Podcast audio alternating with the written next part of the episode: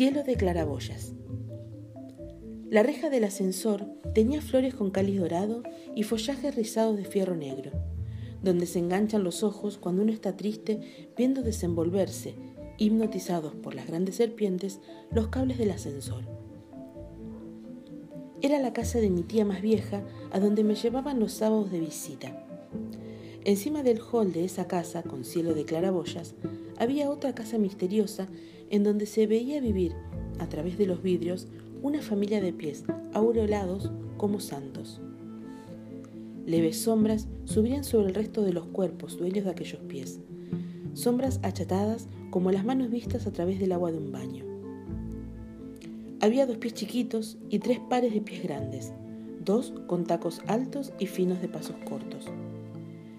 Viajaban baúles con ruido de tormenta, pero la familia no viajaba nunca y seguía sentada en el mismo cuarto desnudo, desplegando diarios con músicas que brotaban incesantes de una pianola que se atrancaba siempre en la misma nota.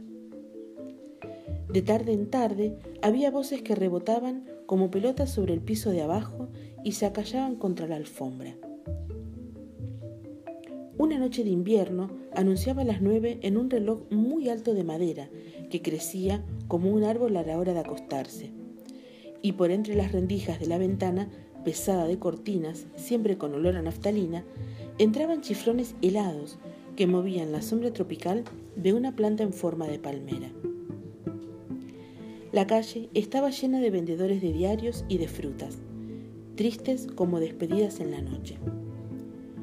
No había nadie ese día en la casa de arriba, salvo el llanto pequeño de una chica a quien acababan de darle un beso para que se durmiera, que no quería dormirse, y la sombra de una pollera disfrazada de tía, como un diablo negro con los pies embotinados de institutriz perversa. Una voz de cejas fruncidas y de pelo de alambre que gritaba Celestina, Celestina, haciendo de aquel nombre un abismo muy oscuro. Y después que el llanto disminuyó despacito, aparecieron dos piecitos desnudos saltando a la cuerda y una risa y otra risa caían de los pies desnudos de Celestina en camisón, saltando con un caramelo guardado en la boca.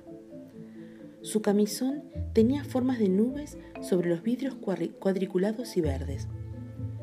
La voz de los pies embotinados crecía. Celestina, Celestina, las risas le contestaban cada vez más claras, cada vez más altas. Los pies desnudos saltaban siempre sobre la cuerda ovalada, bailando mientras cantaba una caja de música con una muñeca encima. Se oyeron pasos endemoniados de botines muy negros, atados con cordones que al desatarse provocaban accesos mortales de rabia. La pollera con alas de demonio volvió a revolotear sobre los vidrios, los pies desnudos dejaron de saltar. Los pies corrían en rondas sin alcanzarse. La pollera corría detrás de los piecitos desnudos, alargando los brazos con las garras abiertas, y un mechón de pelo quedó suspendido, prendido de las manos de la falda negra, y brotaban gritos de pelo tironeado. El cordón de un zapato negro se desató, y fue una zancadilla sobre otro pie de la pollera furiosa. Y de nuevo surgió una risa de pelo suelto, y la voz negra gritó, haciendo un pozo oscuro sobre el suelo, Voy a matarte. Y como un trueno que rompe un vidrio, se oyó el ruido de una jarra de losa que cae al suelo, volcando todo su contenido, derramándose densamente, lentamente, en silencio, un silencio profundo como el que precede al llanto de un chico golpeado. Despacito fue dibujándose en el vidrio una cabeza partida en dos, una cabeza donde florecían rulos de sangre atados con moños. La mancha se agrandaba. De una rotura del vidrio empezaron a caer anchas y espesas gotas petrificadas como soldaditos de lluvia sobre las baldosas del patio. Había un silencio inmenso. Parecía que la casa entera se había trasladado al campo. Los sillones hacían ruedas de silencio alrededor de las visitas del día anterior. La pollera volvió a volar en torno a la cabeza muerta. Celestina, Celestina, y un fierro golpeaba con ritmo de saltar a la cuerda. Las puertas se abrían con largos quejidos y todos los pies que entraron se transformaron en rodillas. La claraboya era de ese verde de los frascos de colonia en donde nadaban las faldas abrazadas. Ya no se veía ningún pie. La pollera negra se había vuelto santa, más arrodillada que ninguna sobre el vidrio.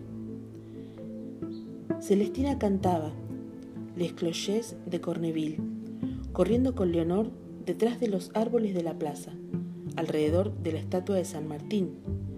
Tenía un vestido marinero y un miedo horrible de morirse al cruzar las calles. Silvina Ocampo